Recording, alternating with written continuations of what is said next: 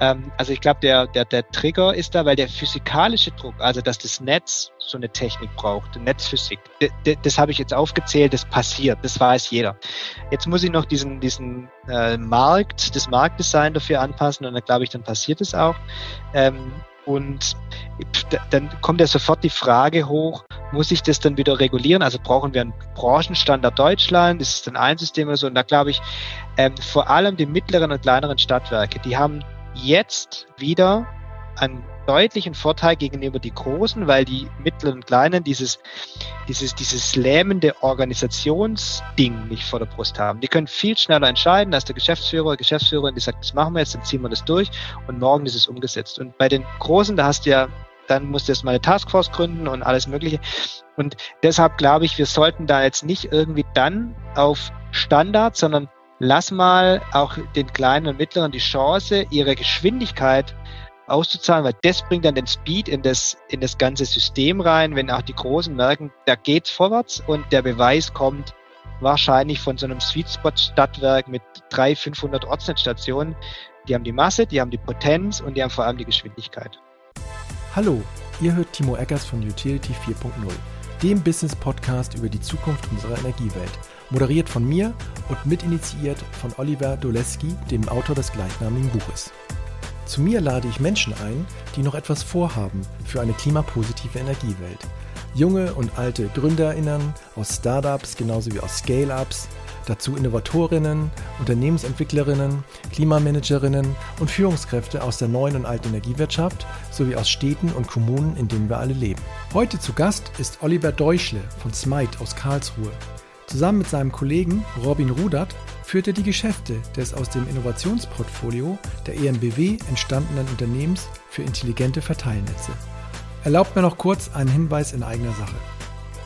Am 26. Januar 2023, also gleich schon nächstes Jahr, organisiere ich mit vielen anderen extrem engagierten Menschen den Stadtwerke Impact Day, kurz auch SIT genannt. Dabei geht es nur um das eine Thema. Wie schaffen eigentlich Stadtwerke und Städte die 1,5 Grad? Und welche wirtschaftlichen Chancen stecken auf diesem Weg in eine neue, emissionsfreie Energiewelt von morgen? Mehr Infos, Anmeldemöglichkeiten und den ganzen Kladderadatsch findet ihr auf der Event-Website sid.earth. S-I-D.E-A-R-T-H. Wird anders das Ding, wird bestimmt auch gut. Ich hoffe, wir sehen uns. So, äh, es gibt eine neue Folge Utility 4.0. Draußen regnet es, mir ist ein bisschen kalt, ähm, die Heizung ist aus. Kommen wir gleich drauf, warum das ein Thema sein kann. Mir gegenüber ähm, sitzt der liebe Oliver Deutschle. Mit deinem Nachnamen habe ich immer so Deutschle, will ich immer sagen, Deutschle, ist immer gar nicht so einfach. Mhm. Herzlich willkommen erstmal. Aber erstmal, wo man herkommt. ja, genau, aus dem Ländle halt, ne? Ähm, genau. Herzlich willkommen, lieber Oliver. Vielen Dank, Timo. Freut mich, dass du mich eingeladen hast. Ja, sehr, sehr gerne. Wie war dein Tag bislang? Ähm, ich frage das immer gerne, wo kommst du her? Äh, in der Stunde, wo warst du vorher, als es hier losging?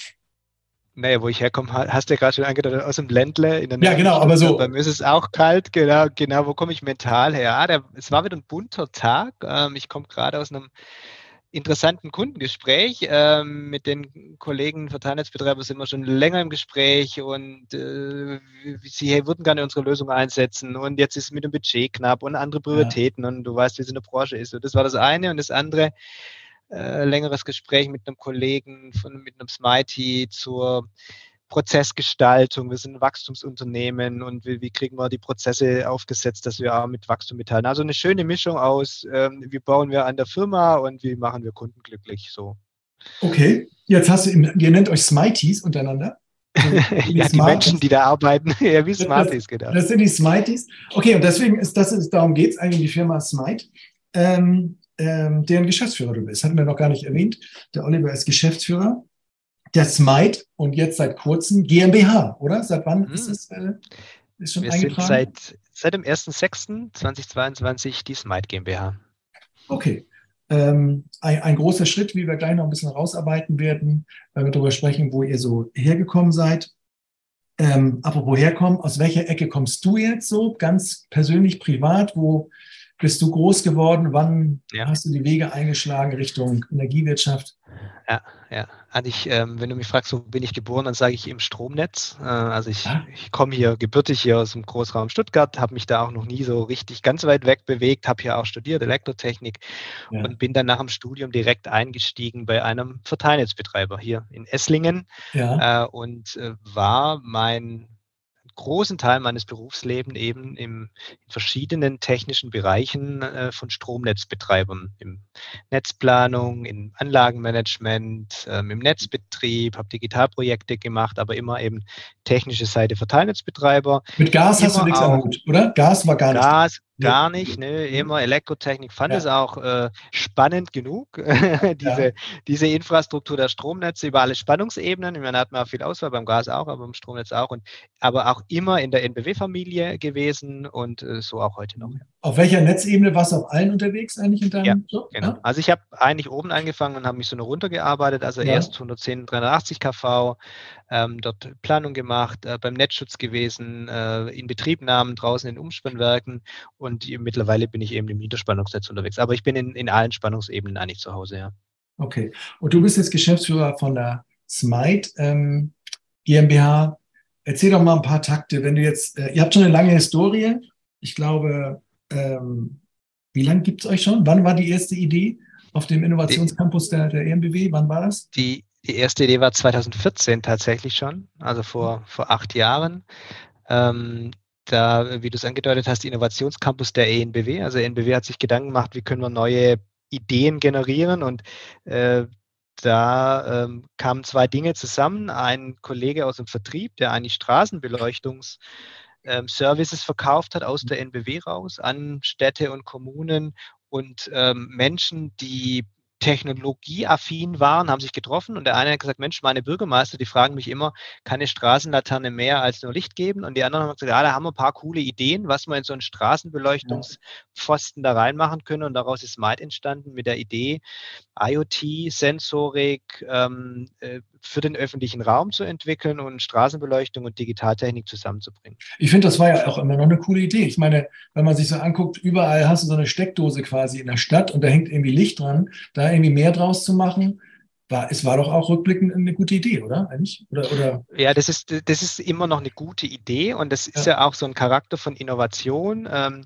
von Idee zur Umsetzung ist es manchmal ein bisschen holprig und ja. Umsetzung ist einfach, die Steckdose hat halt äh, tagsüber keinen Strom weil da nur nachts Strom an ist und tagsüber das Ding spannungslos ist, der ganze Strang. Also, ja.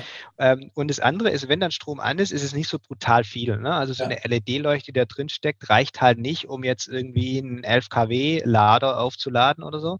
Mhm. Ähm, und, und Punkt, Punkt, Punkt. So, das ist, das ist so das, das eine, an, an sich eine coole Sache. Man kann einiges machen mit Straßenbeleuchtung, aber ich glaube, das die größte Krux an der Geschichte ist, ähm, zumindest für uns war es nicht möglich, dieses Kundensegment äh, Städte und Kommunen zu begeistern, digitale oder zukunftsträchtige Lösungen zu, zu kaufen ja. oder zu betreiben. Und das, daran sind wir gescheitert, dass wir es platt gesagt nicht geschafft haben, den Bürgermeister für Digitales zu begeistern.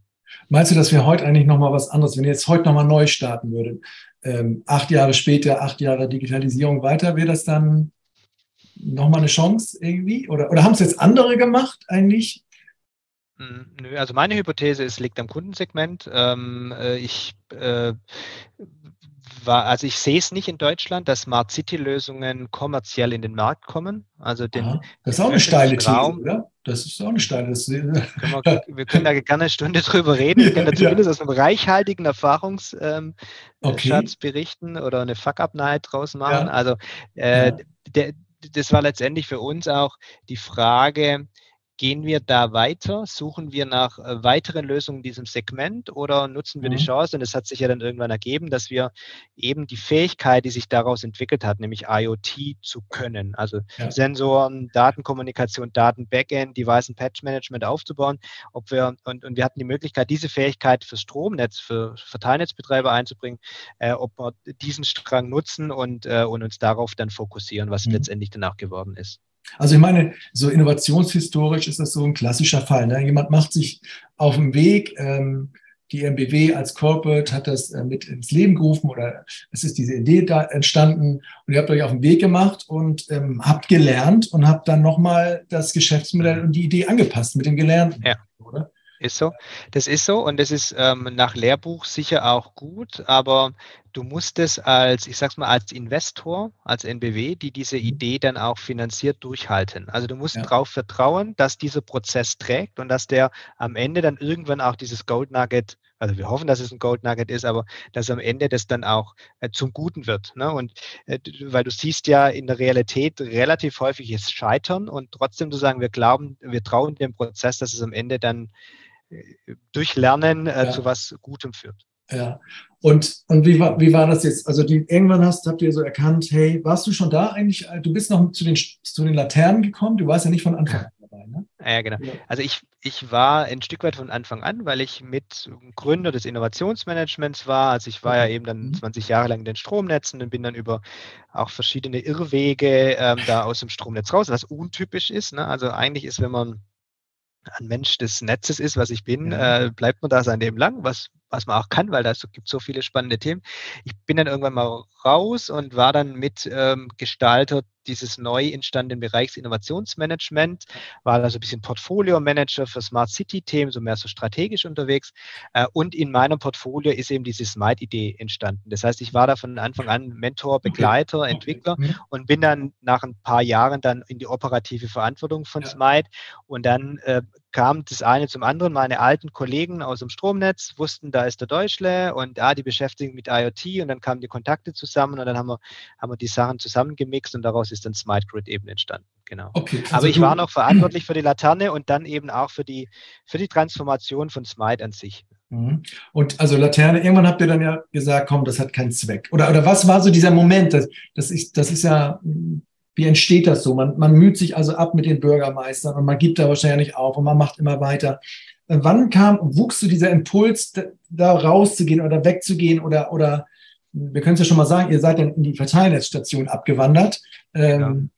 Aber wie, wie ist das so entstanden? Also das ist ja, mhm. wie, wie also, ja. Für uns, also äh, du hast irgendwann ein immer breiter werdendes Portfolio, weil du äh, Dinge funktionieren nicht, aber dann machst du sie nicht zu, sondern sagst, ja, vielleicht kommen die ja, dann legst du lieber in den Weinkeller, ne? die kommen vielleicht dann mal noch ja. hoch und werden wertvoller und so. Und auf einmal hast du ein Portfolio mit sechs, sieben Produkten irgendwie ähm, und, äh, und, und dann entsteht ein innerer Schmerz in der, Organ in der Firma. Wir sind ein kleines Team gewesen. Wie groß? Dann, ja, also da, tatsächlich waren wir da dann bei 30 Leuten irgendwann. Ne? Mhm. Äh, das ist so klein nicht, aber trotzdem ja. nur irgendwie, dass du in den gleichen Raum passt. Und, und da entsteht so ein innerer Schmerz äh, der Unzufriedenheit. Und da sagen die Leute, wird das was oder ist das was? Aber mhm. auf der anderen Seite, kill your baby, äh, ist auch nicht angesagt. Ne? Also sagen, dann machen wir eins konsequent so. Und, und der, also man hat gemerkt, so geht es irgendwie nicht so richtig weiter. Aber der, sagen wir, gegen die Mauer gefahren sind, sind wir dann im Jahresabschluss 2000, ich muss gerade mal zusammenzählen, ich glaube 2019, ja. wo wir dann gemerkt haben, wirtschaftlich kommt das alles nicht aus dem Quark. Mhm. Und, und dann haben wir einen Strich drunter gezogen. Und das kam dann eigentlich top-down, also von von der Unternehmensleitung ja. oder Projektleitung damals dass wir gesagt haben, so jetzt müssen wir zusammen mit dem Innovationsmanagement, jetzt müssen wir einen Strich drunter ziehen und mal gucken, an was glauben wir denn in diesem ja. Portfolio, das sich da angesammelt hat, was hat Potenzial groß zu werden. Und da war dann klar, dass bis dann schon aufkeimende Thema IoT im Verteilnetz, was dann eben mhm. entwickelt wurde mit der NetzeBW, was dann auch schon rudimentär Bestandteil bei uns war, war dann das Teilchen, wo wir gesagt haben, wenn etwas Chance auf Wachstum hat, das dann das Ding. Ja. Aber wenn es dann die Erkenntnis ist, dann setzen wir alle Chips auf das eine, ja, machen die anderen konsequent auch zu, mhm. ähm, mit allem, was dazugehört und gucken, dass wir aus dem einen Ding eine Rakete bauen. Also man hat so im Heuhaufen rumgestochert, man hat sich noch einen zweiten Stocher genommen, einen dritten, einen vierten und irgendwann hat dann jemand gesagt, du, wir haben keine Stocher mehr und auch übrigens kein Geld mehr, jetzt, ne? Und dann nimmt man den. Das war alles, ja. war in der Freundlichkeit, also das war wirklich alles äh, sachlich und richtig, aber äh, das war dann eben auch in der, in der Diskussion ins Team rein, dann äh, genau in die Richtung zu sagen, hey Leute, äh, guckt es doch auch mal mit der Brille an, wenn das euer Geld wäre, das da reinfließt, auf welches der Teile würdet ihr eure, eure Chips denn setzen? Und mhm. dann war das eigentlich klar und dann war es nur noch eine Sache der Umsetzung und das ist dann äh, wirklich anspruchsvoll, ähm, einen großen Teil deiner Firma wieder zuzumachen und konsequent abzuwickeln. Mit allem, was mhm. dazugehört, Kunden abzuwickeln, Geschäft mhm. abzuwickeln, mit den Mitarbeitern entsprechend gut umzugehen. Mhm. Das war dann das, was wir eigentlich im, im letzten Jahr sehr intensiv ähm, äh, getan haben und gleichzeitig das Thema äh, Grid, also Smart Grid dann eben aufzubauen. Okay, und äh, wenn ihr, als ihr das jetzt alles abgestoßen habt und erledigt und abgewickelt habt, was blieb dann übrig? Was hattet ihr noch an Assets, an genau. Menschen, an Leuten, an Ideen? Was war das? Ähm, wir hatten ein Team von 20 Leuten. Mhm. Ähm, wir hatten an Asset ähm, eine extrem hohe Kompetenz für so eine IoT-Strecke. Also wir wussten, ähm, wie man, also wir hatten auch eine Entwicklungskompetenz für Hardware. Das war mhm. auch schon mitgewachsen. Das heißt, wir konnten Platine entwickeln, Hardware mhm. entwickeln, Sensor entwickeln, den wir dann eben für die Netze BW als Prototyp entwickelt hatten, als Friendly Customer und dann eben gleich so, dass es für den Markt funktioniert. Also wir konnten ähm, die Frage beantworten, gibt es die Möglichkeit, in einem äh, Trafohäuschen ähm, Strom ganz einfach zu messen oder Last zu messen, wie man physikalisch sagt, ähm, weil eben damals die Kollegen schon sagten, ähm, wir haben äh, zwei große Probleme. Wir wissen überhaupt nicht, was im Niederspannungsnetz los ist und wir werden in die Zeit kommen, in der wir heute sind. Wir, die Zeit wird kommen, wo wir viel genauer mit Echtzeitdaten wissen müssen, was da draußen los ist. Mhm. Eine Seite. Die andere Seite ist, wir haben überhaupt nicht das Personal, ähm, Technologie, die es heute im Markt gibt, die anspruchsvoll ist, die hochgenau messen kann, aber die es für Installation und Betrieb auch sehr anspruchsvoll ist, in diese Trafostation reinzukriegen. Und wie, mhm. wie lösen wir dieses Dilemma auf? Und ähm, da kamen sie mit dieser Frage kamen sie zu uns und hatten so ein paar Produktideen im Kopf und gesagt, könnt ihr das bauen mit eurer? Welche Kompetenz hattet wir? Wir konnten die Hardware entwickeln, Sensor entwickeln, den Prozess entwickeln, das leicht einzubauen. Wir hatten den, den Rest der Strecke schon im Haus. Das heißt, wir konnten die Daten ganz einfach übertragen auf unser Backend. Wir konnten eine sichere Kommunikation herstellen. Wir konnten die Daten managen im Backend. Wir konnten Device- und Patch Management, also die Updates für die Sensoren vorsehen und hatten dafür die komplette Infrastruktur bis zum Thema Datenvisualisierung, Schnittstelle in die kundeneigenen Systeme. Das war alles schon da durch dieses. Smart City-Thema, das wir hatten. Und darauf konnten wir dann verhältnismäßig schnell in dieses Thema IoT für Stromnetze, im Speziellen für Trafohäuschen einsteigen. Es wirkt so von außen gar nicht so ein großer Schritt von der Laterne. Manchmal steht ja, ja drei Meter weiter so ein Verteilnetz. Ja. Äh, Travo, also, äh, da reinzugehen. Aber es war wahrscheinlich schon äh, auch eine Wegstrecke, auch der, den Sensoren, die ihr dort vorher hattet in der, in der Laterne, was ihr da gebaut habt, das jetzt auf, auf Verteilnetzstationen zu übertragen? Genau, also die, wir hatten eigentlich in der Laterne viel auch mit Partnern gemacht, also mhm. irgendwie Verkehrszählung, da nimmt man halt einen Sensor, den es schon gibt, und Umweltdaten, CO2-Messung gibt es auch schon Sensoren, die ja. haben wir eher integriert. Und beim Thema Verteilnetz, da gab es diese Art Sensorik noch nicht, also dieses Easy to Install, das ist ja unser Markenkern, das ja. ist der normale Betriebsmonteur mit den dicken Isolationshandschuhen im Prinzip mhm. im Vorbeilaufen kann ein Sensor in die Station rein zu klatschen. Ja, ja. Und, und da hatte jemand von der Netze BW die Idee im Kopf, sowas müsste da gehen und wir konnten es umsehen und damit haben wir zum ersten Mal auch für uns einen eigenen Sensor gebaut. Okay. Und äh, das war dann eigentlich eher die Fähigkeit zu verstehen, wie technische Prozesse draußen laufen mhm. ähm, und ähm, wie Daten hinten ankommen äh, wie muss ich sie vorne messen oder entstehen lassen, dass, damit sie hinten mhm. richtig ankommen. Also bei euch aber auch finde ich ganz bemerkenswert, auch ein wichtiger Aspekt, nicht nur so technologisch advanced das irgendwie machen, sondern mit wenig Leuten, wie du sagst, im Vorbeigehen irgendwie dran klatschen. Das, auch, das ist ja auch immer, was man so ein bisschen vergisst, dass dieses Problem auch gelöst werden muss. Ne? Wahrscheinlich, du hast es ja eben erzählt, hat sich die Technik in den Verteilerstationen von den klassischen Herstellern auch weiterentwickelt, die Sensoren waren da, aber das musst du wahrscheinlich kompliziert rein, reinlöten in so ein Ding, oder? Und dann ist es eben nicht mal, muss Handschuhe ausziehen, löt, so. Genau, so ist es. Mhm. Also löten ist es zum Glück nicht, aber im, im übertragenen Sinne ich genau wie du es schreibst. Ja. Genau, und ich meine, es, es gibt ja Messtechnik auf der Welt. Ja. Also Smite hat ja nicht erfunden, wie Strom und Spannung zu messen ja. ist. Mhm. Aber was wir getan haben, und ich glaube, das ist auch was, was man in so einem Innovationsumfeld lernt, Dinge konsequent vom Kunden und vom Anwender ja. auszudenken. Ja. Und wir haben uns quasi nur einen Anwender rausgepickt, nämlich der Netzmonteur, der da Betrieb draußen macht, der auch mal nachts raus muss, wenn eine ja. Störung ist und in der Trafostation eine Sicherung fliegt. Und mhm. das sind die Situationen, äh, die wir in den Mittelpunkt gestellt haben. Und für diesen Anwender haben wir eine robuste, einfache technische Lösung gebaut, die ausreichend Datenqualität erzeugt, damit der mhm. Netzplaner dann im Innendienst was damit anfangen kann. Okay. Und darauf haben wir uns fokussiert und, äh, und, und daraus, damit differenzieren wir uns auch. Wir werden nie behaupten, wir messen am, be am besten, äh, keine Ahnung, äh, äh, Verteiler für Industrieunternehmen oder Rechenzentrum oder irgendwas, sondern wir können es am besten in Trafostationen. Mhm. Wir können gleich nochmal zurück zu diesem Monteur. Ich will nochmal aber kurz äh, in das Problem ein bisschen reinprokeln, ähm, was dieses, äh, ja, wo du sagst, sie haben einfach kein Bild von, vom, vom Niederspannungsnetz. Ich habe mir jetzt auch, wie so viele, diese Heizlüfter gekauft. Ja? Mhm. Ähm, die werden wahrscheinlich auch viele Leute jetzt äh, anschalten äh, in den nächsten Monaten. Wie hilft jetzt zum Beispiel oder hilft eure Lösung einem Netzbetreiber dabei, mit diesen Heizlüftern besser umzugehen äh, mhm. und dass da die Sicherung nicht rausfliegt. Ist das ein Case? Äh, ist das was, ähm, wo euer Produkt helfen könnte? Auf jeden Fall. Also unser Produkt oder auch andere, aber äh, ja. wenn ich Daten aus dem Netz habe, dann kann ich damit umgehen, weil ich kann sehen, wie sich meine Last und das ist ein bisschen physikalischer Begriff, Begriff. Ich mhm. würde dich ja niemals als Last bezeichnen, aber in dem Fall ist ein Heizlüfter eine elektrische Last an diesem Niederspannungsnetz, äh, wie sich diese entwickelt. Und ähm, wenn ich dann eben sehe, dass jetzt nicht nur du deinen Heizlüfter anstellst, sondern auch deine Nachbarn ja. und ich äh, vorne, wo das Kabel am Kabel ähm, an, an, der Ortsnetzstation eben rauskommt, wenn ich dort messen kann und sagen, Mensch, auf diesem Niederspannungsabgang, wie man es bezeichnet, wo mhm. äh, der Timo ähm, mit seiner mit seinen Nachbarn da wohnt ja. Ähm, und da steigt die Last an und die kommt dann irgendwann mal in einen kritischen Wert. Ähm, mhm. ohne dass ich den kritischen Wert schon erreiche. Aber wenn ich den Anstieg dieser Belastung monitore und sehe, was, wo die Reise dahin geht, dann kann ich rechtzeitig handeln, kann zum Beispiel mhm. rausfahren ähm, und äh, du hast vielleicht nicht nur den Trafostation vor Augen, sondern auch diese Kabelverteilerschränke, die dann da rumstehen. Ja. Ähm, da kann ich dann auch betrieblich umschalten, wenn ich zum Beispiel sehe, dass der andere Abzweig ähm, vielleicht äh, noch nicht so ausgelastet ist. Und dann kann ich einen Teil der Nachbarschaft von dir umhängen auf einen anderen Abgang mhm. und kann damit ausbalancieren und kann dann sofort handeln.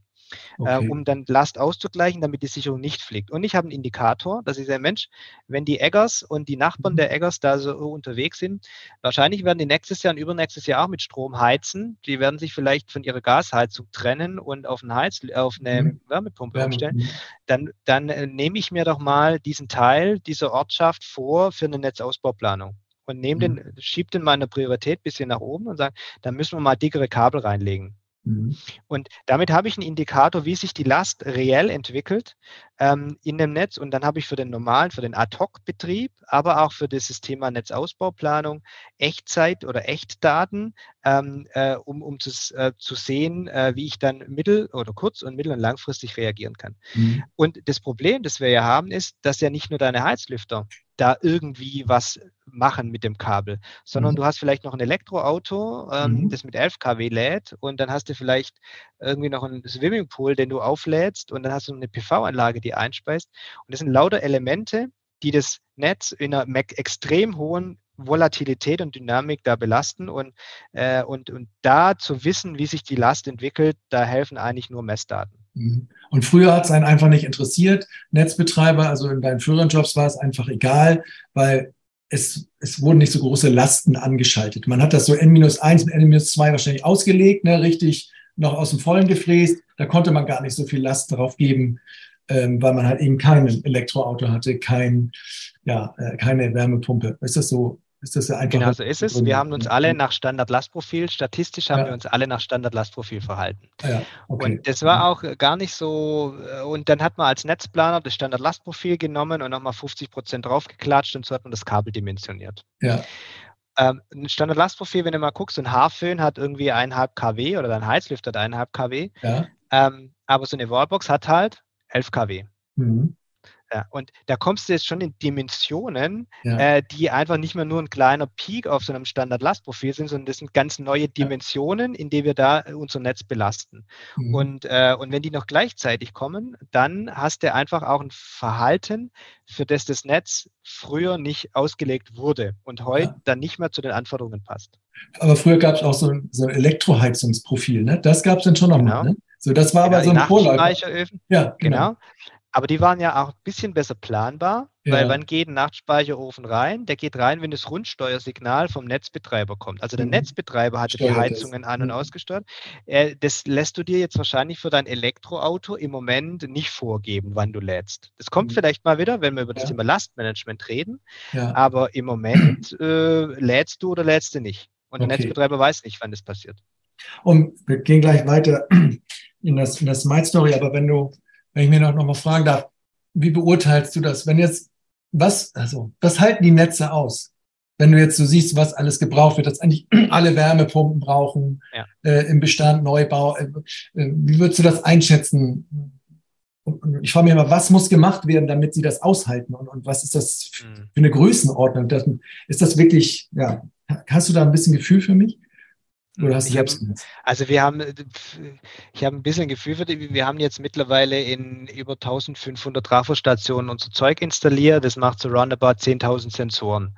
Also da sehen wir schon ein bisschen was, was da in, in Deutschland passiert ähm, in, in den Netzen.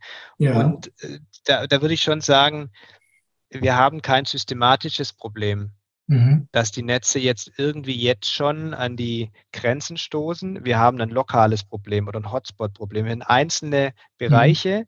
wo die Netze, ich sag's mal, flapsig dicke Backen machen oder an ihre Grenzen kommen. Und die mhm. Kunst ist, ähm, äh, als Netzbetreiber genau diese Stellen zu lokalisieren, um die ich mich kümmern muss. Mhm. Und was wir halt von der Vergangenheit, wie, wie, wie war das beim Netzbetrieb? Da hat man halt Netzausbau oder Netzerneuerung ganz stark von Netz, also von Betriebsmittelzuständen abhängig. Wenn der Trafo genau. alt war, Neu. neuer Trafo rein. Ja. Wenn ein Neubaugebiet, legt man ein dickes Kabel rein oder legt man ein Kabel rein.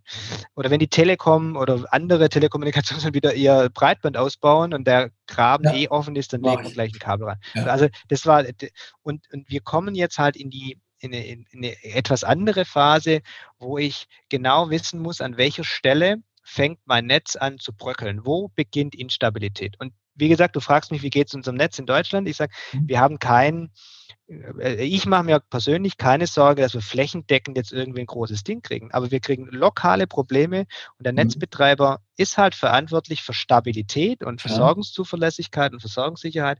Und da muss er jetzt viel genauer hingucken, wo entstehen meine lokale Probleme, um da vorher zu reagieren und nicht erst, wenn die Sicherung mhm. auslöst. Was, was kann er denn eigentlich machen? Also er kann ein bisschen steuern und regeln, habe ich eben verstanden. Und was ist dann die nächste Stufe? Einfach, ist es immer dieses dickere Kabel dann, wenn man sagt, gut, das reicht jetzt alles nicht mehr? Oder was, was hat er eigentlich für Möglichkeiten? Theoretisch. Naja, also da, da, da, da mm, kommen wir jetzt so ein bisschen in dieses Thema Marktdesign und regulatorischer Rahmen. Was würde er denn am ganzen machen? Am ganzen legt er ein dickeres Kabel rein, weil das ist Invest. Und das kriegt er komplett mit, ähm, also mit der Eigenkapitalverzinsung von 6,9 Prozent oder bald etwas abgesenkt mit 5,x Prozent wieder vergütet von der Bundes, also, also über die Netznutzungsentgelte. Genau. So, das heißt, was, was macht er lieb, am, am liebsten? Er, er hat einen Indikator, ähm, da ist ein Lastzuwachs, da, mhm. äh, um meine Versorgungsaufgabe sicherzustellen, lege ich da mal mehr Kupfer in den Boden oder Alu in den Boden. Ja. Das findet er am supersten. Ähm, ähm, was er idealerweise als volkswirtschaftlich optimal machen würde, wäre, wenn wir in ein System reinkommen würden, das, ich habe es vorher schon angedeutet, das Thema Lastmanagement zum Beispiel präferiert. Ne? Dass ich zum Beispiel sage, Mensch, du, Timo, mit deinem Elektroauto, ja. ist doch dir egal, wann du nachts lädst. Genau. Du steckst abends um 19 Uhr ein, aber vielleicht haben wir da gerade eine Lastspitze, dann äh, sorge ich als ja. Netzbetreiber dafür, dass du halt erst um 22 Uhr deine Leistung kriegst. Ja was dir gerade wurscht ist, habt genau. morgens um sechs hast du es wieder voll. Also jetzt nicht, ich, ich mache kein dickeres Kabel, sondern ich versuche die Leute ein bisschen zu steuern und anzureizen und, und da genau. noch mehr rauszuholen. Ne? Ganz genau. Und das wäre mhm. volkswirtschaftlich, äh, macht es in, in Summe deutlich mehr Sinn, ähm, in, in so eine Intelligenz im Netz zu kommen. Mhm. Also wir sagen das Smart statt Kupfer, also mehr Smartness ja. und weniger äh, in Kupfer. Und da muss man auch, müssen wir uns halt noch ein bisschen entwickeln in, in Deutschland im, im regulatorischen Kontext, dass die Netzbetreiber für solche Innovationsthemen angereizt werden. Heute werden sie angereizt, Betriebskosten zu senken mhm. und morgen sollten sie incentiviert werden, wenn sie ähm, volkswirtschaftlich optimal, nämlich durch Innovation und, und, und, Digitales und Intelligenz ihr Netz steuerbarer machen. Mhm. Und äh, aber es gibt ja schon auch welche, die eure Lösung einsetzen. Du hast ja, ihr habt ja schon welche verbaut. Wie machen die das dann? Die haben einfach noch ein bisschen Luft oder, oder weil sie genau. viel Land, ne? Die fangen erstmal mit Monitoring an. Also als erstes musst ja. du ja mal eine, eine Bestandsaufnahme machen und sagen, wo kriege ich in meinem Netz ein Problem? Ja. Also wo, wo fängt es denn an, eng ja. zu werden? Und ich sagte ja, generell haben wir schon noch äh, einigermaßen Luft, aber ich muss sehen, wann wird es wo eng. Und das kann ich ja auch, also da muss ich dafür auch nicht alle Stationen messen. Da kann ich mir auch mal gucken, welche Stationen, welche Trafostationen haben einen ähnlichen Charakter, welche verhalten sich wahrscheinlich ähnlich. Also so ein Neubaugebiet mhm. mit jungen Familien verhält sich vielleicht ähnlich wie ein Industriegebiet und vielleicht mhm. ein paar Aussiedlerhöfe und dann kann ich so ein bisschen clustern und dann kann ich in meinem Cluster eben ausgewählte Stationen messen und dann mal erstmal beobachten, Monitoring, wie entwickelt sich die Last denn tatsächlich. Ja. Volatilität, Dynamik, habe ich gesagt, und die ist wahrscheinlich in diesen Clustern auch ganz unterschiedlich. Also ja. Also erstmal zu wissen, Wissen ansammeln, was passiert in meinem Netz. Dann mhm. kann ich im, im, nächsten Schritt anfangen, wenn ich auch genügend Daten dann habe, Zeitreihen, sagt man da technisch aufgenommen, kann ich auch anfangen zu prognostizieren. Ja, dann kann ich ja sagen, ja. ich weiß nicht nur äh, in der Tachonadel, wie schnell bin ich gefahren und wie viel Sprit habe ich verbraucht, sondern ich kann auch ein bisschen meinen Routenplaner einschalten und nach vorne blicken. Okay, und, das kostet noch nicht so viel Geld. Das kann man noch in, in der bestehenden Anreizregulierung irgendwie unterbringen. Also das, äh, ne? das, ist, äh, das ist eigentlich, also jetzt reden wir über, über Modelle, wo mit ja. Daten umgegangen wird, mit Software umgegangen wird, mit Systemen umgegangen wird. Und das sind ja in der Regel dann auch ähm, sagen wir, Preismodelle, die dann so ein SaaS-Modell, Software as a Service oder Data mhm. as a Service, Analytics as a Service und diese serviceorientierten Modelle, die sind immer nicht so beliebt beim Netzbetreiber, weil die in die Betriebskosten reinzahlen. Mhm. Und das sind eben das ist eine Kostenart, die sie nicht so cool finden, weil der Regulator ja mal behauptet hat, wir müssen müssen anreizen, Betriebskosten zu senken. Da dachte man noch, ja, die haben alle zu viele Leute, die müssen erstmal ein bisschen ja. schlanker werden. Ähm, aber das hat jetzt zur Folge mit, diesem, mit dieser Logik, dass man eben sehr schwer ähm, solche softwareorientierten Modelle finanzieren möchte. Also Kupfer ginge dann noch eher, ja? Also das Kupfer wäre super. Dann ja. kriegen sie, also die verbuddeln für 100 Euro ein Kupferkabel ja. und kriegen die 100 plus 6,9 Prozent verzinst. Ja. Wenn, sie, wenn sie Betriebskosten an Smite zahlen oder an Plattformlösungen, dann äh, würden sie dafür, ähm, müssen sie penalen oder je nachdem, wie sie, wie sie organisiert sind, dafür bezahlen. Okay.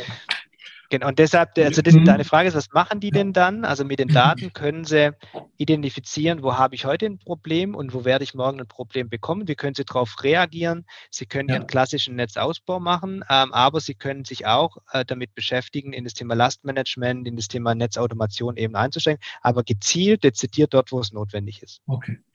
Jetzt nochmal zurück zu diesem Monteur, zu eurer Lösung eigentlich. Ähm, du hast so ein bisschen angefangen, wie so die Situation ist von so Monteuren von so Netzorganisationen, sage ich mal. Ich habe jetzt keine genaue Vorstellung, ähm, wie die organisiert sind, aber du hast ja eben gesagt, es gibt irgendwie eine Netzleitstelle, die irgendwie so ein bisschen versucht, alles im Griff zu behalten. Es gibt Leute, die rausfahren und diese Dinger ähm, sich anschauen. Wie viel, ähm, wie viel gibt es in so einer normalen Stadt eigentlich von diesen Verteilnetzstationen? Ich weiß, ich bin jetzt hier in Köln, aber das ist wahrscheinlich uferlos, aber ähm, kann man das irgendwie, ist das so ja, also du kannst, also in Deutschland gibt es 600.000 Trafostationen. 600.000 gibt es nur. Mhm. Also diese, ja.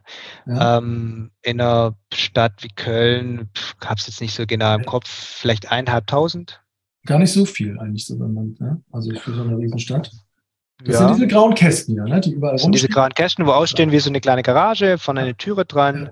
Ja. Ja. Es steckt ein Trafo drin und das Ding macht technisch aus einer Mittelspannung aus 20.000 Volt äh, transformiert den Strom oder die Spannung, äh, genau zu sein, runter auf die haushaltsübliche Spannung von 230 Volt. Ja. Die wird dann durch die Straße transportiert und dann steckst du deinen Hausanschluss an dieses Kabel an. Und die haben aber früher nie eine Messung eingebaut. Doch, es gibt diese Schleppzeiger irgendwie, habe ich eben, oder? Irgendwie, weil genau. das wird doch ein Elektrotechniker nie irgendwas einbauen, wo nicht auch ein bisschen gemessen wird. Auch, auch, äh, also oder? die Kollegen im Podcast sehen sie nicht, aber ich halte die da mal in die Kamera. Ja, das, das ist der Schleppzeiger. Ja. Und ja. das ist, das ist äh, die, die letzte Messinformation, die wir aus, äh, aus dem Netz haben. Das ist ein Spulenmessgerät, heißt es technisch. 1888 erfunden von einem Österreicher. Das Messprinzip funktioniert tadellos, aber gibt halt nur die Information, was war die maximale Last, die die Station irgendwann mal gesehen hat. Und, äh, und, äh, und auch nur für den Trafo, also ja. gar nicht für diese Abgänge, die Kabel, die in die Straße laufen, sondern nur, mhm. was in Summe, äh, wie viel, viel Strom in Summe über die Station floss. Ja. Und der, der Netzmonteur, der Betriebskollege, der draußen Betrieb macht, also Betrieb sind die Leute, die ja. meistens mit so einem Busle da rumfahren und ähm, äh, sicherstellen, Inspektionen machen, gucken, dass in der Station alles in Ordnung ist, Schaltungen durchführen, wenn man da mhm. Umschaltungen mhm. machen muss, manuell Störungen bearbeiten, wenn bei dir okay. Strom ausfällt, dann werden die rausgeschickt und gucken danach.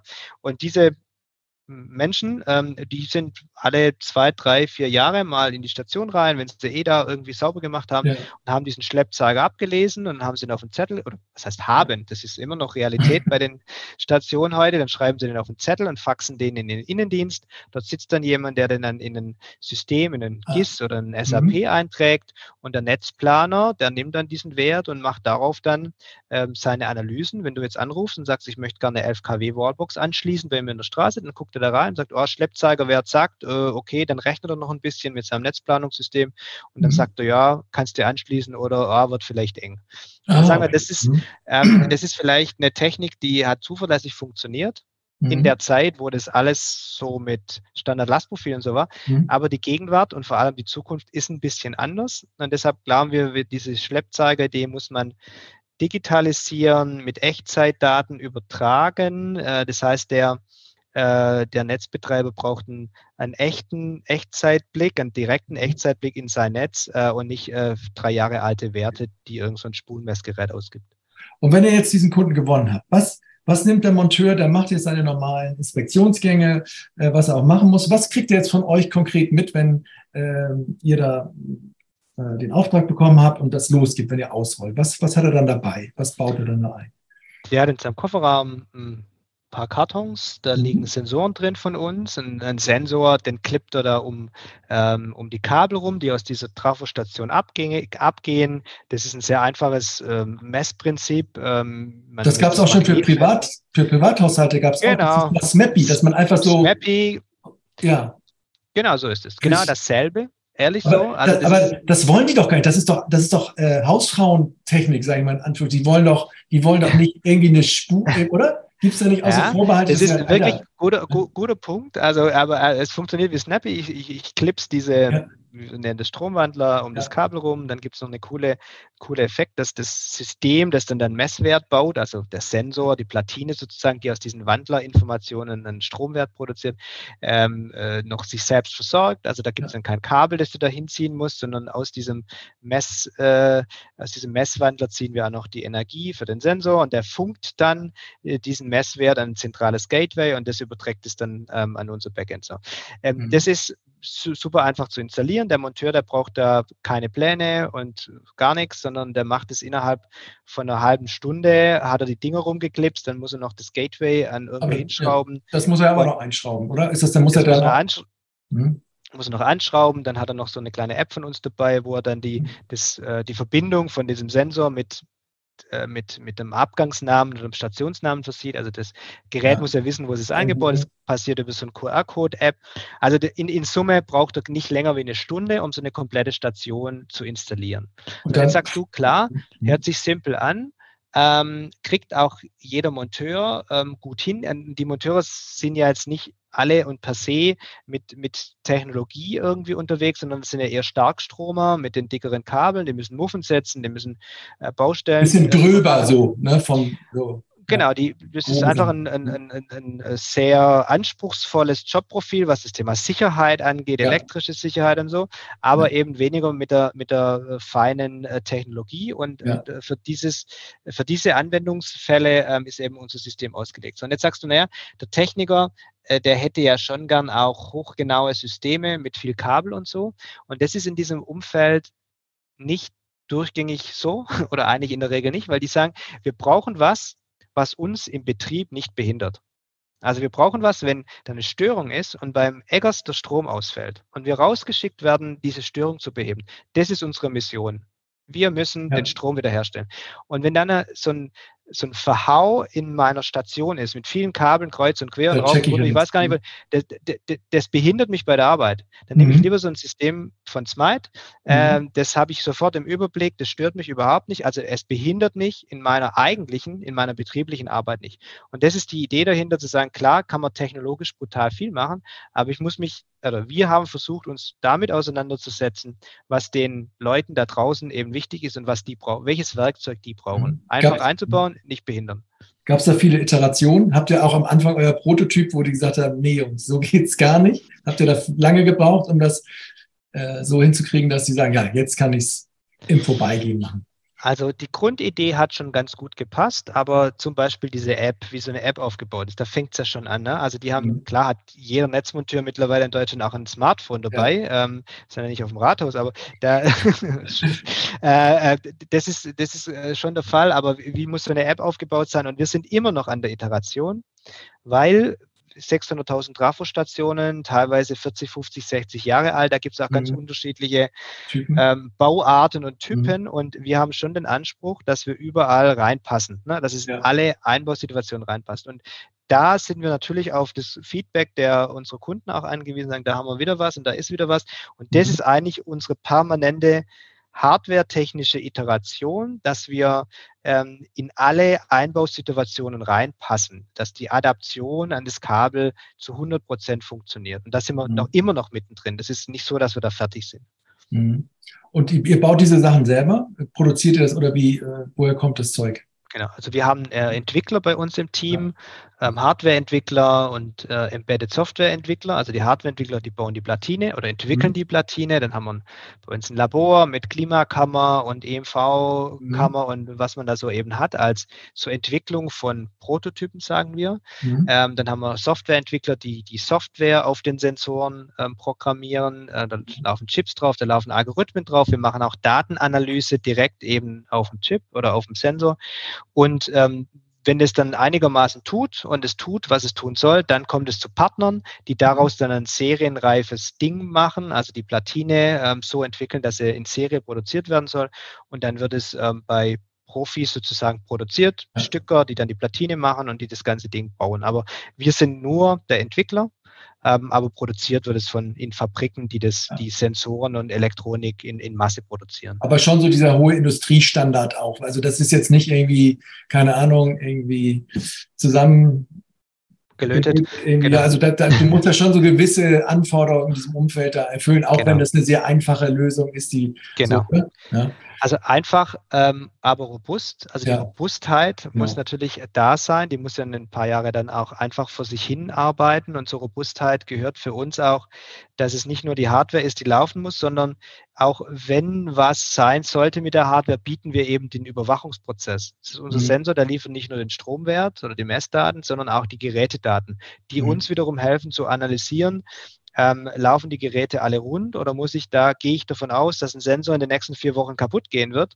mhm. dann kann ich dem Kunden ähm, das entsprechend mitteilen und sagen, pass mal auf, wenn du das nächste Mal in die Station rausfährst, nimmst du gleich einen Ersatzsensor mit, weil äh, an der Stelle wird wahrscheinlich bald irgendwie ein, ein Sensordefekt gehen. Mhm. Also das ist mit Bestandteil äh, von, von so dem Thema Betrieb und, und, Service und Überwachung, weil ja der, der Kunde, der Netzbetreiber ähm, äh, auch dafür nicht die Prozesse hat. Also wie betreibe ich jetzt Technologie, wie betreibe ich IoT in, in mhm. meinem Verteilen? Das ist ganz neue, ganz neues Segment und da helfen wir ihm dabei. Aber nochmal auf, dein, auf deinen ersten Punkt. Ähm, äh, klar äh, muss das ähm, zertifiziert und sauber sein, sonst kannst du mhm. A, das gar nicht ausliefern brauchst du die entsprechenden Messungen ähm, und, und, Festigkeiten. Und zum anderen produzieren wir das, äh, also wir haben jetzt 10.000 Sensoren draußen. Wenn du da einen Qualitätsmangel hättest, würde das, das einfach auch um die Ohren fliegen. Genau. Und ähm, eine Stunde dauert das, das da reinzutun. Wie teuer ist denn das, so eine Station umzurüsten? Wie viel Kohle muss man so für diese Hardware-Geschichte jetzt mal so? also sage ich immer, kommt drauf an, wie viel du kaufst, ne? aber wenn du jetzt einfach mal so, so davon ausgehst, ähm, fertig installiert, also Türe auf, ja. Türe zu äh, und alles ist fertig, so knapp 5000 Euro. Dann hat man die umgerüstet, okay. Dann ist, das, ist das viel Geld? Ich habe keine Ahnung, was da sonst so durchfließt, was man da braucht, um irgendwas zu wechseln oder überhaupt, was kostet überhaupt so ein ganzes Häuschen oder also das, kommt darauf an, in welchem Jahr du mich, dir, mich äh, fragst, was ja. ein ganzes Häuschen kostet. Dieses Jahr kostet sich wahrscheinlich 60.000 Euro. Echt? Es gibt ein Jahr, da kostet sich 40.000 Euro. Okay. Naja, da steckt ein Trafo drin, da ist ein Haufen Material ja. verbaut, äh, da ist ein Beton, da ist ein Fundament, ja. da ist ein Haufen Kabel. Also wenn du jetzt eine, eine neue Trafostation stellen möchtest und sagst, na komm, äh, 600.000 Trafostationen, ich nehme nicht, nicht das Zeug von Smite, sondern wir bauen neue Trafostationen, da ist alles schon mit drin. Dann musst du damit rechnen 60.000 statt 5.000 ja. so. Und, okay. Mhm. Genau. Und jetzt ist dieser wichtig ist, ja, sag, sag du. naja, wie wichtig wäre mir zu sagen, dass es halt nicht nur darauf ankommt, was ich dafür investiere, sondern ich muss dann auch überlegen, äh, wel- welchen Prozessaufwand muss ich aufbauen, Ja, um das da kommen wir ja noch zu. Das, das Also- bleibt jetzt nicht so stehen. ähm, aber was, was misst der jetzt nochmal ganz genau? Misst er sehr genau oder was, was, was, äh, einfach die Flüsse? Was geht, was kommt von oben, sag ich mal, und was geht raus an Leine? Und das misst er. Oder kannst du das noch Genau, technischer ein bisschen Kann ich, präziser kann ich, ich könnte das Technische noch viel besser erzählen. Der misst einmal in der Minute, wie viel Strom fließt in der Leitung. Einmal pro Minute. Ist das genug? Einmal pro Minute? Ist das? Also die Kunden, also unsere Kunden, die aggregieren das jetzt alle auf Viertelstunden Mittelwert Ach so, hoch. okay. Weil der Viertelstunden Mittelwert ist eigentlich so ein gängiges Ding, das kommt ja aus Genau. dem Metering-Umfeld. Mhm. Ähm, und das ist eigentlich ausreichend genug, um zu sehen, wo sich die Last Okay. hin entwickelt. Einmal pro Minute misst er Genau. was? Wie nennt man das, was er damit? Strom, Strom, Ampere. Strom in Ampere, Ja. genau. Und auch die Richtung oder gibt es da noch mehr? So, und, ähm, Genau, also der, der misst den Strom und der Strom hat ein Vorzeichen, der, also der misst, ob der Strom in die Leitung reinfließt oder ob Ja. das eine, äh, ein Kabel ist, äh, wo viel PV draufhängt und der Ja. Strom in die andere Richtung fließt. Ähm, und der misst es für alle drei Phasen und den Nullleiter. Das ist vielleicht auch Ja. noch mal ein bisschen technisch. Ähm, hast vielleicht schon mal vom Dreiphasen-Wechselstromsystem bei uns gehört. Mhm, ja. Äh, ja, so ganz grob. ja. ähm, und äh, der Punkt ist halt, ähm, wir haben ein, ein, ein Energiesystem bei uns in Deutschland oder auf der ganzen Welt, das äh, über drei Leiter, über drei Phasen Strom transportiert. Und Mhm. äh, das Ding ist, dass diese drei Leiter ganz unterschiedlich belastet werden. Mhm. Das heißt, deine Wallbox, wenn du die dann angeschlossen hast, die sind allen drei Leitern angeschlossen und dann steckst du dein Auto ein und die Autos haben, oder viele Autos die Eigenschaft, dass sie nur auf einer Phase laden oder erstmal auf einer Ah. Phase laden. Mhm. So, und das heißt, diese drei Leiter, die werden, man sagt, unsymmetrisch oder ungleichmäßig belastet.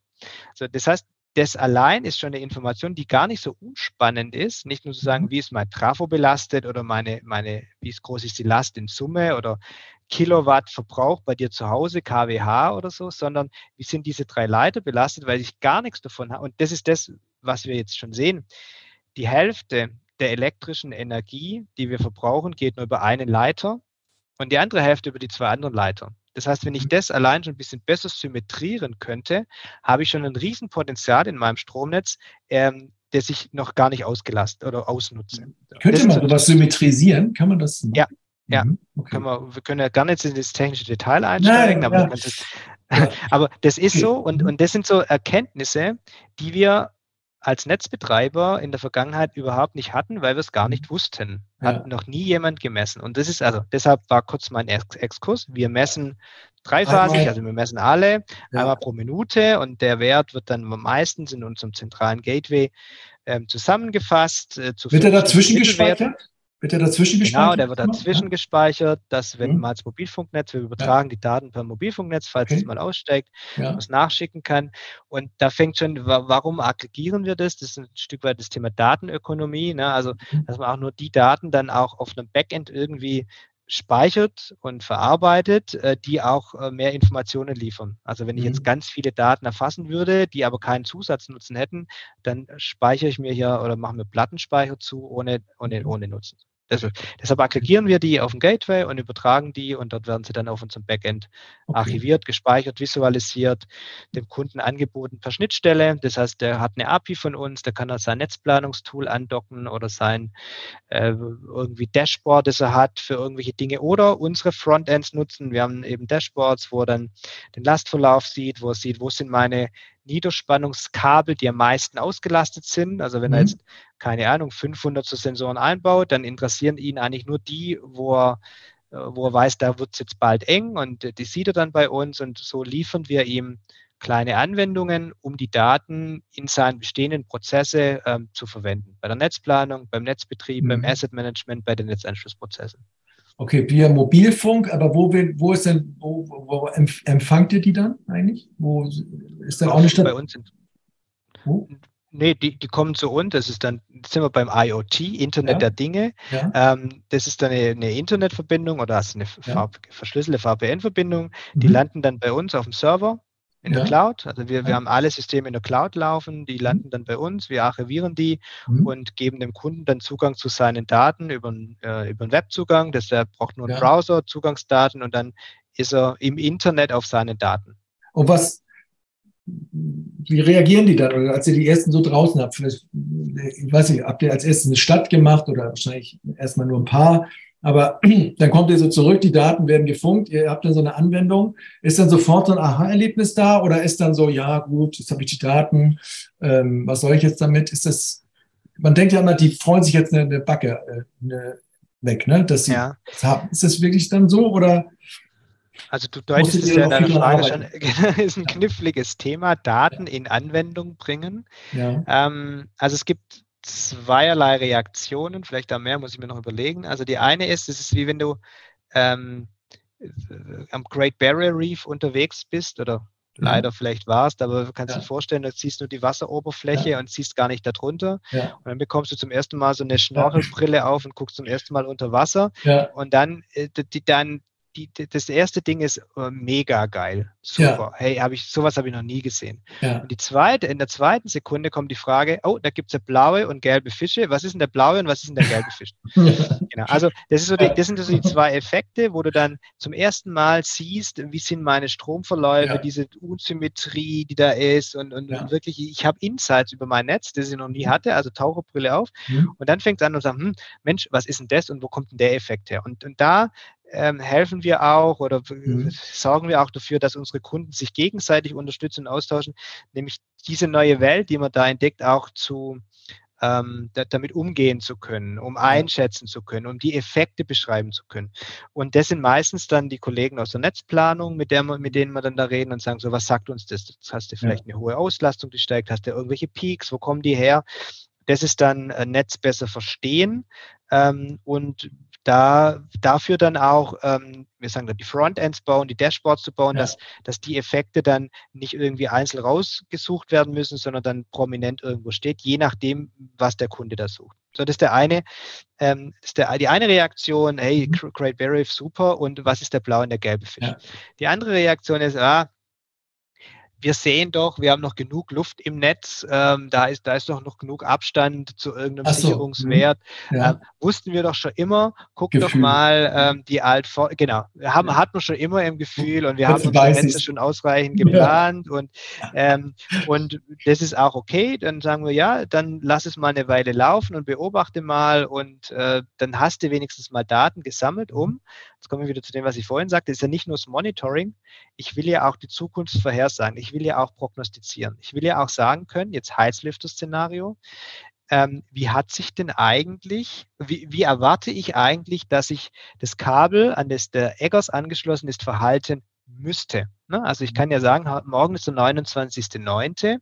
Mhm. Ähm, äh, ich ich glaube zu wissen, wie sich der Strom auf diesem Kabel verhalten muss, weil ich weiß, wie es sich die letzten ein, zwei Jahre verhalten hat und daraus kann ich ableiten nach vorne, interpolieren. Ja. Wie wird sich das morgen verhalten? Bauen Sie so ein echtes Standard-Lastprofil, so ein echtes Lastprofil. Ein individuelles Standard-Lastprofil, mhm. ein abgangsscharfes, phasenscharfes Lastprofil. Und dann habe ich einen Erwartungswert und dann kann ich dagegen messen, wie groß ist die Last tatsächlich. Und wenn ich dann feststelle, eigentlich müssten da 50 Ampere fließen, jetzt fließen da aber 70 Ampere, mhm. ähm, Mensch, da muss ich mal genau hingucken, weil da entwickelt sich offensichtlich die Last abnormal deutlich ja. größer, als sie eigentlich sich. Und da habe ich so ein Frühwarnsystem und kann mal gucken und zum Beispiel wenden wir das jetzt auch beim Heißlüfter-Szenario an ähm, und, und geben Kunden einen Indikator und Frühwarnsystem, dass sich die Last da andersartig entwickelt, als sich es in der Vergangenheit getan hat. Kann ich aber nur, wenn ich Daten aus der Vergangenheit habe und meine Zeitreihen frühzeitig aufgenommen habe, um daraus dann auch äh, Erwartungswerte und Prognosen ähm, abzuleiten. Deshalb sagen wir, auch wenn alles okay ist bei dir, solltest du rechtzeitig anfangen, Daten zu sammeln, damit du dann auch in so eine Prognosewelt ähm, einsteigen kannst. Wurde auch schon mal überlegt, das mal auch den, den Leuten zu geben, dass ich mich als Eckers kann mich da irgendwo einloggen und sagen, wie ist los in meiner Straße, kann ich ihn noch anmachen oder nicht? Oder so weit geht es nicht, ne? Das ist dann. Ja, also von uns aus gerne, ja, ähm, ja, ja. aber die Daten gehören halt dem Netzbetreiber äh, ja. und äh, kannst du mal vorbeiklingeln und sagen, ja. äh, du hast gehört, da gibt es ein super System, also ja, technisch überhaupt kein Ding. Wir sind ja mit Partnern unterwegs, mit, du hattest ja in deinem Podcast auch schon eine Enersys und Co., äh, die ja natürlich auch da genau diese Systeme und die Frontends dafür anbieten und also technisch wäre es kein Ding, aber Dateneigentümer ist der Netzbetreiber und der bestimmt, wo die Daten hingehen. Mhm. Und könnte der jetzt auch mit dem ein bisschen rumregeln, eigentlich mit dem Ding? Du hast ja gesagt, er kann auch ein bisschen eingreifen, ein bisschen optimieren. Kann er gibt es auch einen Rückweg, dass er irgendwie dann so, ja, dann symmetriere ich jetzt hier ein bisschen was oder was du eben so äh, erwähnt hast. Kann er da, oder ich, ich kann, ich, den Eggers ziehe ich ein bisschen runter, keine Ahnung. Ja. So also das sind wir leider im Moment, also das darf man heute noch nicht. Ne, also okay. du kannst ja nur, also in Deutschland kannst du nur ähm, Lastmanagement dahingehend betreiben, dass du Einspeisemanagement betreibst. Ne? Also du kannst ja. große Windparks runterregeln, ähm, wenn die deine Systemstabilität belasten. Aber eine Ladesäule, kann man eine Ladesäule schon runter, wenn man. Kannst du, kannst auch? du, aber jetzt mhm. kommen wir in die, also technisch ja. Es ist weniger ein technisches Problem, es ist mehr ein äh, Problem des Marktmodells. Mhm. Na, jetzt bist du ein Ladesäulenbetreiber, Charge Point Operator. Ja. Ähm, und da hängst du jetzt mit deinem äh, ja. Tesla da dran. Und jetzt würde der Netzbetreiber da eingreifen und dich da runterregeln. Da würde ja dein Lade, dein Charge Point Operator, der würde sich jetzt bitte beklagen, sagen, äh, ja, äh, warum, mit welchem Recht ähm, versaust du mir jetzt das Kundenerlebnis vom Eggers. Ja, also ja. da haben wir mhm. noch nicht den Rahmen, das ist ja im Entstehen, das ist ja. dieser berühmte Paragraph 14a Energiewirtschaftsgesetz, der da gerade ähm, novelliert oder diskutiert wird, damit wenigstens mal der, der rechtliche Rahmen entsteht für so ein Lastmanagement. So. Wenn er dann da ist, dann werden sich auch wahrscheinlich Vergütungsmodelle entwickeln, dass der Netzbetreiber dann sagt, hm, ich wäge mal ab, entweder ich mache Netzausbau, wie vorhin beschrieben, oder ich, ich investiere in so ein Lastmanagement und dann gebe ich dem Eggers einen Teil davon ab. Ich sage dem, komm, du kriegst hier den, den, äh, den, nur den Silber-Stromnetzanschluss.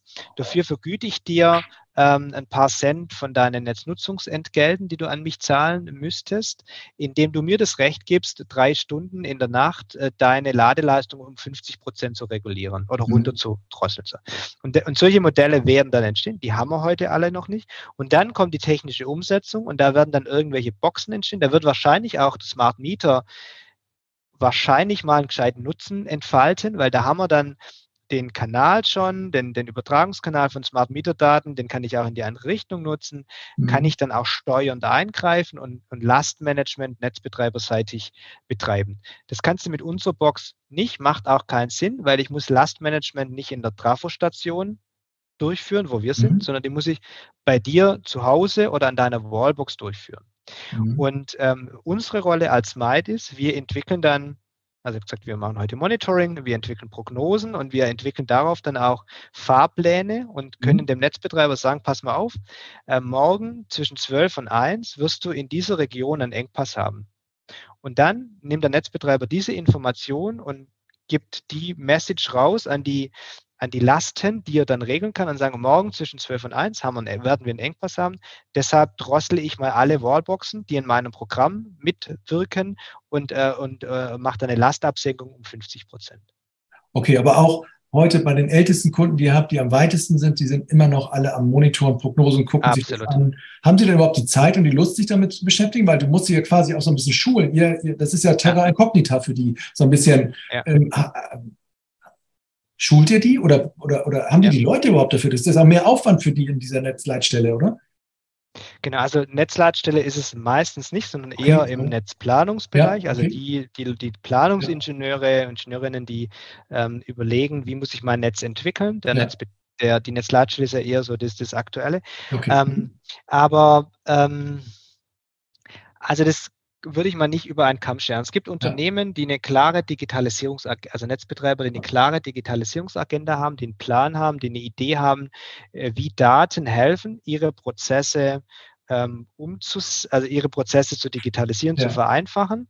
Äh, und es gibt andere, die fangen damit an und nutzen jetzt so Lösungen wie unsere, um ihrem Unternehmen zu zeigen, was man denn alles machen kann. Also dass Digitalisierung nicht wehtut, dass er eher hilft und unterstützt. Ja. Also unterschiedlicher Reifegrad oder unterschiedliches Vorgehensmodell. Ähm, aber du hast völlig recht, unsere Rolle ist es eben auch, zu beraten, zu unterstützen, zu helfen. Und deshalb ist Might nicht nur ein Technologieunternehmen, das coole Technik baut, sondern wir sind ein Technologieunternehmen mit Netzbetreiber-DNA. Also wir haben Leute bei uns im Team, ähm, die sich einfach mit Netze auskennen, die Netz ja. studiert haben, die vom Netzbetreiber kommen, um genau zu helfen und zu erklären und die Sichten zu erläutern, was sagen denn die Daten für, fürs Netz. Ne? Und ja. wir haben Netzplaner bei uns im Team, Menschen, die eben mit den Netzbetreibern, wie du sagst, schulen, informieren können. Und, und wir wissen eben, je besser der Kunde versteht, mit den Daten umzugehen, umso größer ist wiederum die Kaufbereitschaft, unser System überhaupt anzuwenden. Mhm. Und sag mal, machen das auch noch andere? Also das ist ja die, ich habe das, glaube ich, jetzt so verstanden. Und ich finde immer so, das hört sich so plausibel an und ist irgendwie so ein No-Brainer. Ähm, erste Frage, es gibt wahrscheinlich auch Wettbewerb, die da auch unterwegs sind. Gibt es da ähm, große Unterschiede oder wie hebt ihr euch so ein bisschen ab? Gibt es irgendwie so einen unfairen Vorteil? Du meintest ja eben, dieses eine, bei uns arbeiten auch Netzer, das ist vielleicht ein Punkt, aber gibt es noch andere Sachen, ähm, die euch so ein bisschen, wo, wo der Unterschied ist da?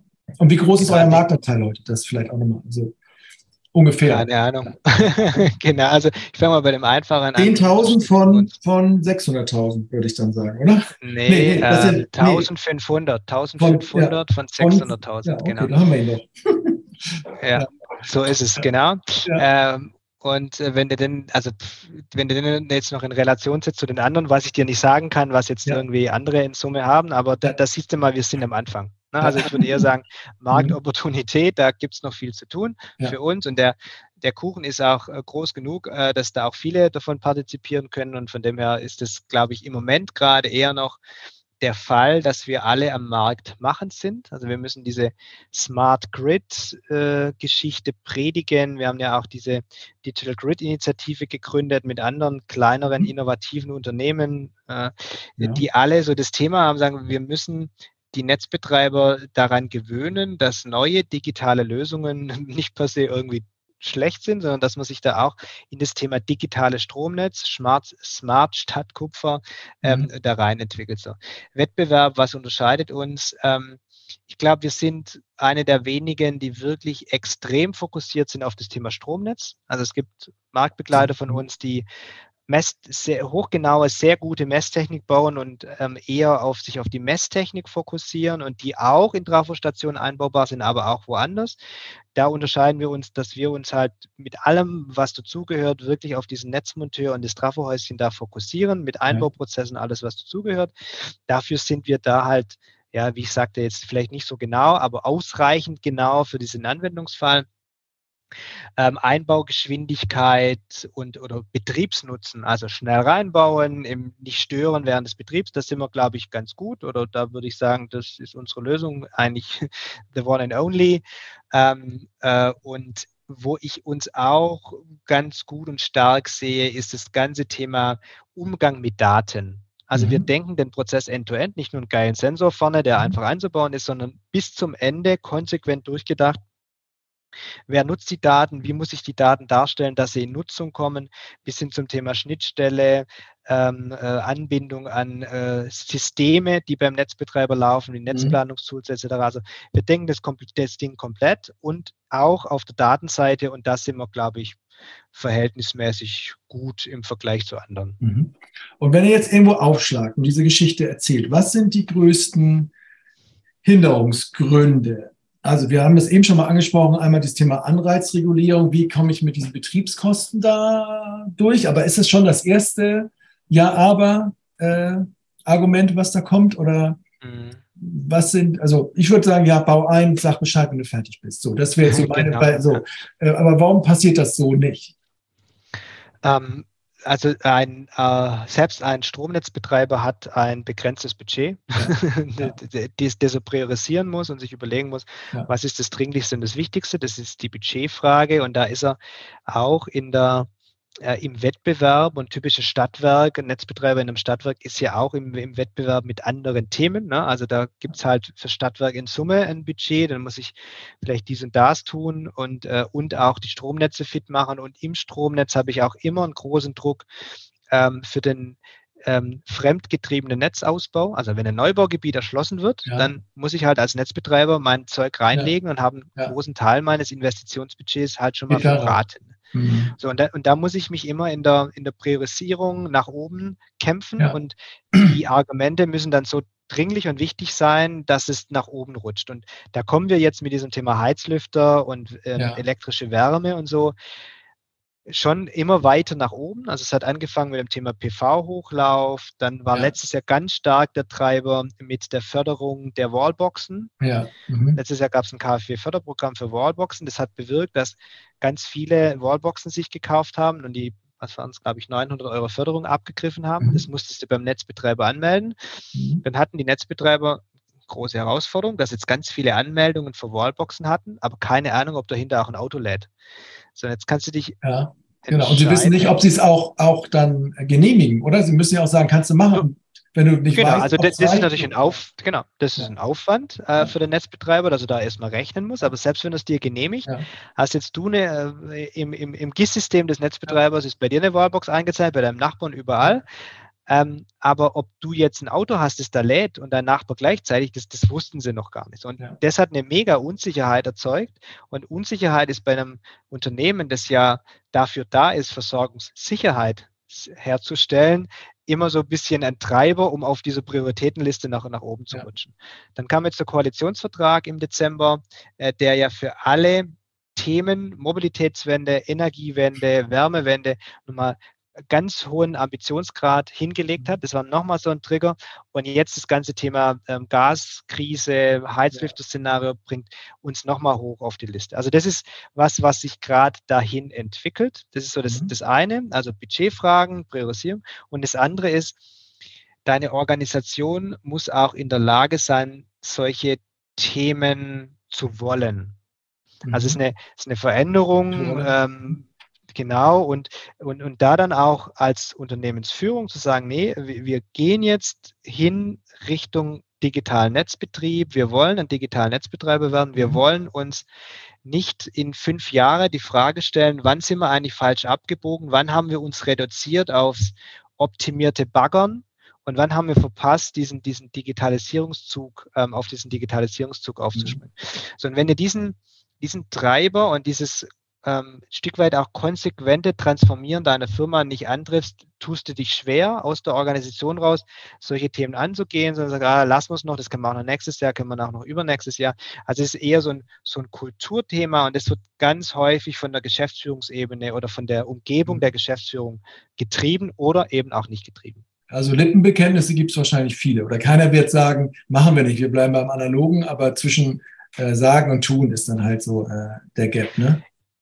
Genau. Genau. Also ich hatte jetzt äh, letzte Woche ein Gespräch mit einem ja. verhältnisgroßen Netzbetreiber und einem technischen Leiter dort, äh, auch gute Gespräche gehabt, Sinnhaftigkeit unseres Systems, bla bla bla. Und äh, sage ich, ja Mensch, äh, wollen Sie jetzt dieses Jahr noch irgendwie anfangen? Vor der Heizperiode macht es doch Sinn, hier irgendwie ein bisschen Transparenz in Ihr Netz zu kriegen. Und dann sagt er, ja, nee, irgendwie die von der Finanzzentrale, die geben ihnen gerade kein Geld und so, mhm. da, da, da, was man halt immer so als Entschuldigung dann so gerne hört. Und dann sage ich, ja, wie bereiten Sie sich denn jetzt auf dieses äh, Wärmeszenario dann vor? Wenn Sie das nicht machen können mit uns, wie, wie machen Sie es denn auf, auf Ihre Art und Weise? Dann sagt er, naja, wir hoffen halt, dass es nicht so schlimm wird. Ja. Und, und das ist dann schon so eine Richtung, wo sagst, oh, da fängt es dann schon an, so ein bisschen aufzugeben. Ne? Also wie ich sagte, der Netzbetreiber ist ja immer auf Sicherheit bedacht und zu Recht. Ja. Und, und wenn man da dann so ein bisschen die Hoffnung verliert in, in dem Umgang, also wie gehe ich denn um, so, so digitale Lösungen dann auch ähm, wirklich einzubringen, das ja. Okay lässt dann zweifeln. In diesen ganzen Gesetzespaketen, die jetzt unterwegs waren, da war jetzt aber auch kein Aspekt drin, der das irgendwie fördert, dieses Thema digitale Verteilnetze, dass sowas eingebaut wird, dass so, keine Ahnung, dass man sich da auch Geld wiederholen kann als Netzbetreiber, wenn man, ne, wie so eine Prämie bei, bei einer Ladebox. Genau. Es steckt im Ganzen, was da bislang gekommen ist, nichts drin.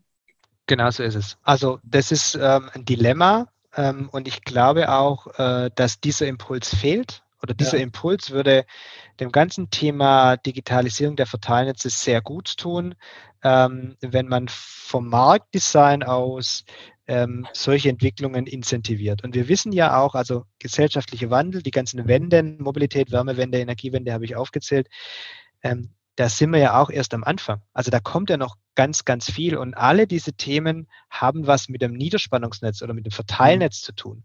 Und, und ähm, wir dürfen da nicht, finde ich, äh, diesen volkswirtschaftlichen Schaden produzieren, indem wir immer weiter in das Thema deutsche Kupferplatte investieren. gehen, mhm. investieren, sondern wir müssen schnell genug anfangen, in, ähm, dieses Digitale zu incentivieren, weil die Firmen per se auch eine Zeit brauchen, diese Transformation hin zu einem digitalen Netzbetreiber als Organisation mitzumachen. Mhm. Und wenn wir da zu lange warten, also dieser, diese Todzeit zwischen Erkenntnis und Wirksamkeit, die ja. ist da locker drei Jahre. Und mhm. deshalb finde ich, müssen sehr schnell diese Marktimpulse oder diese Impulse vom Marktdesign ähm, auftauchen. Merkst du auch immer noch so Vorbehalte, dass manche vielleicht gar nicht, dieses ganze Dezentrale gar nicht so richtig wollen? Ähm, das ist ja also dieses ganze Prosumer, dass das alles so klein und frittelig wird. Das wird man ja allen halben, dass da jahrzehntelang äh, wurde zwar gesagt, Energiewende und Prosumer, aber hinter dem Vorhang haben alle gesagt, ey, komm, lass uns doch zwei, drei große und dann hör auf mit dem ganzen kleinen Scheiß. Ähm, ist das auch noch so ein, oder ist das schon von Also, das gibt schon, aber ich würde ja. mal sagen, man stellt fest, das geht nicht mehr weg. Ja. Das ist wie mit diesem Internet, das geht ja. scheinbar auch nicht mehr weg. Und, so. und okay. ich glaube, die Erkenntnis setzt sich durch, ob da eine innere Überzeugung dahinter liegt oder nicht, aber ich glaube, so weit sind wir, dass wir wissen, da geht die Reise hin.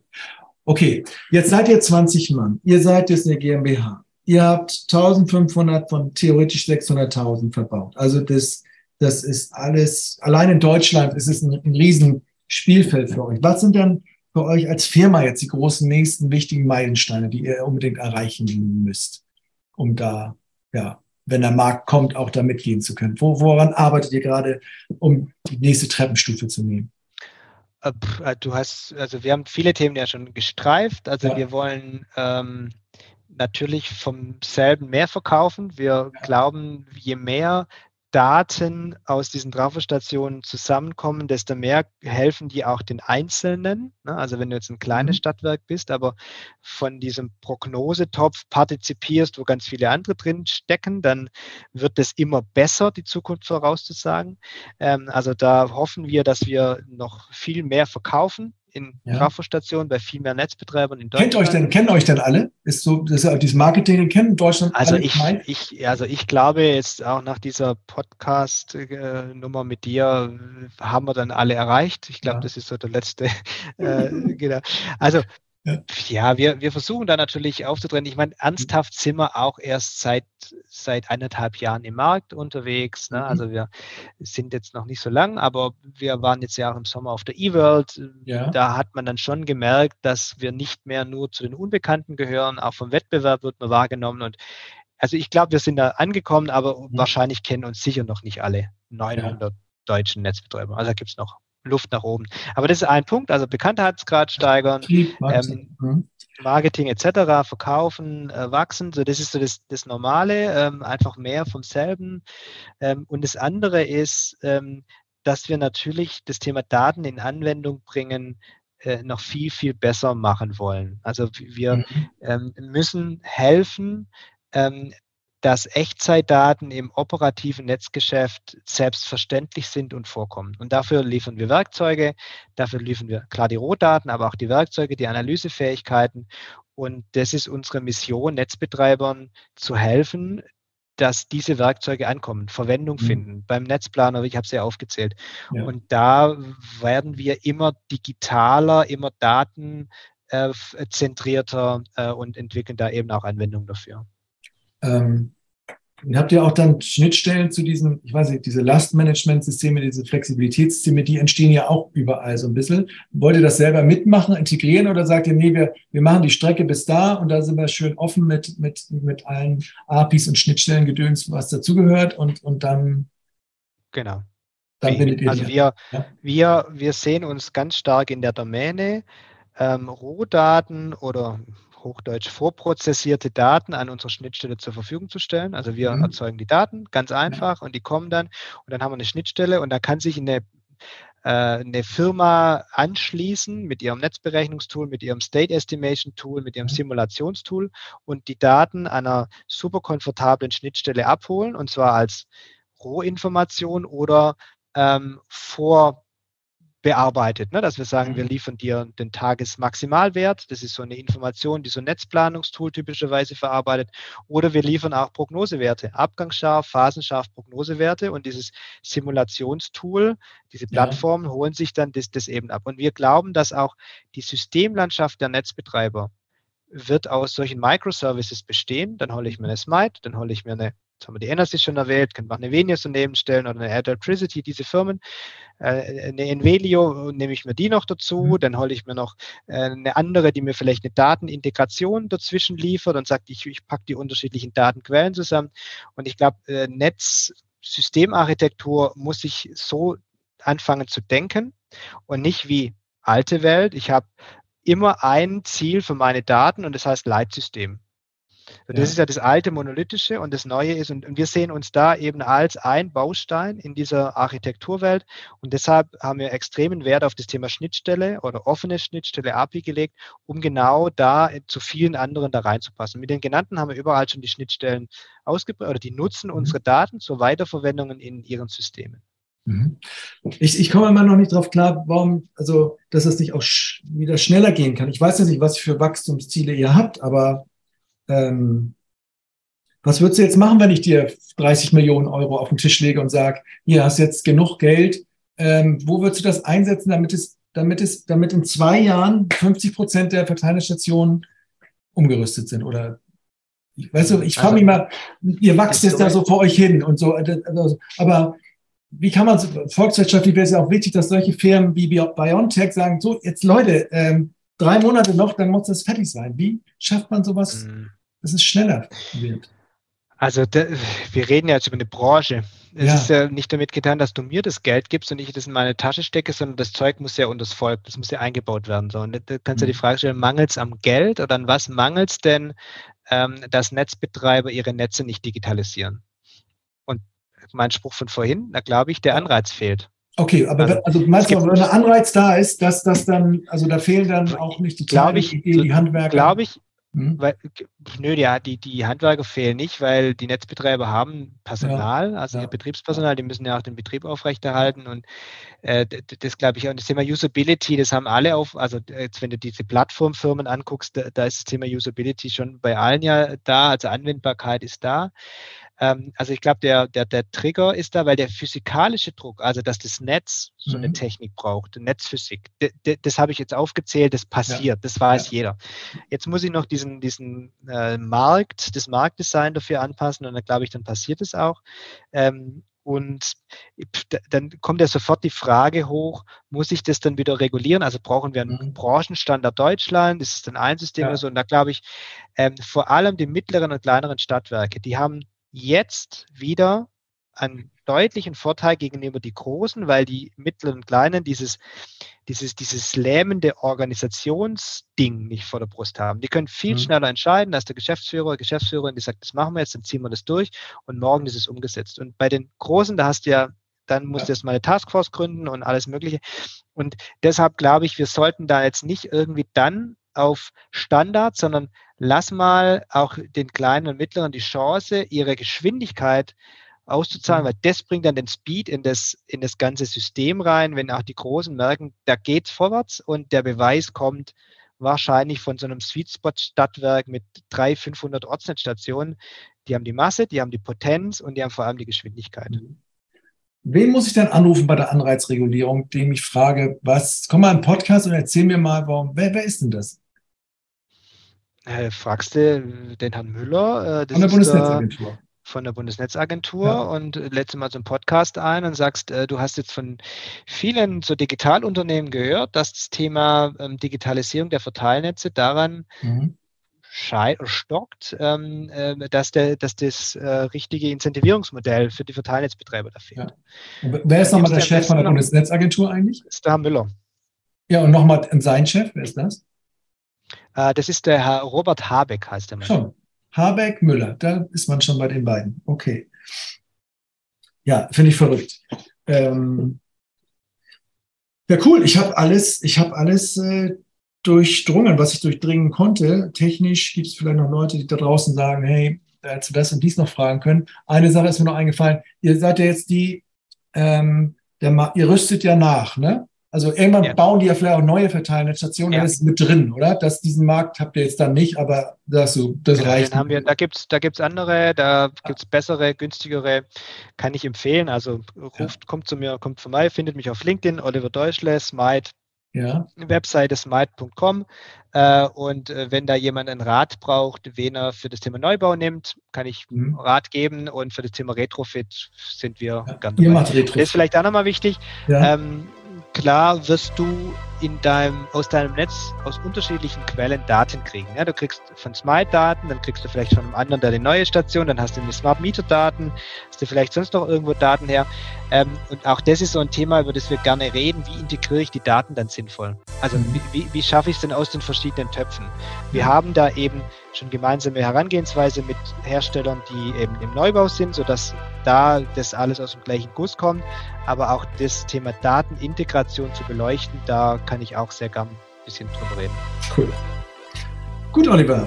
Ich sage einfach mal lieben Dank für diese ganzen Aufhälle und die Geschichten hast du bestimmt noch hunderttausendmal erzählt und vielleicht war ich auch ein bisschen langsam vom Begriff, aber ich hoffe, dass da draußen ein paar Hörer sind, die irgendwie den Hörer in die Hand nehmen und irgendwie auch draufgehen. Und wenn es nicht mit, mit, mit euch ist, aber irgendwie mit, mit anderen, wie ja. du sagst, dass sie irgendwie in diesen Digitaldings einsteigen, Netzbetreiber.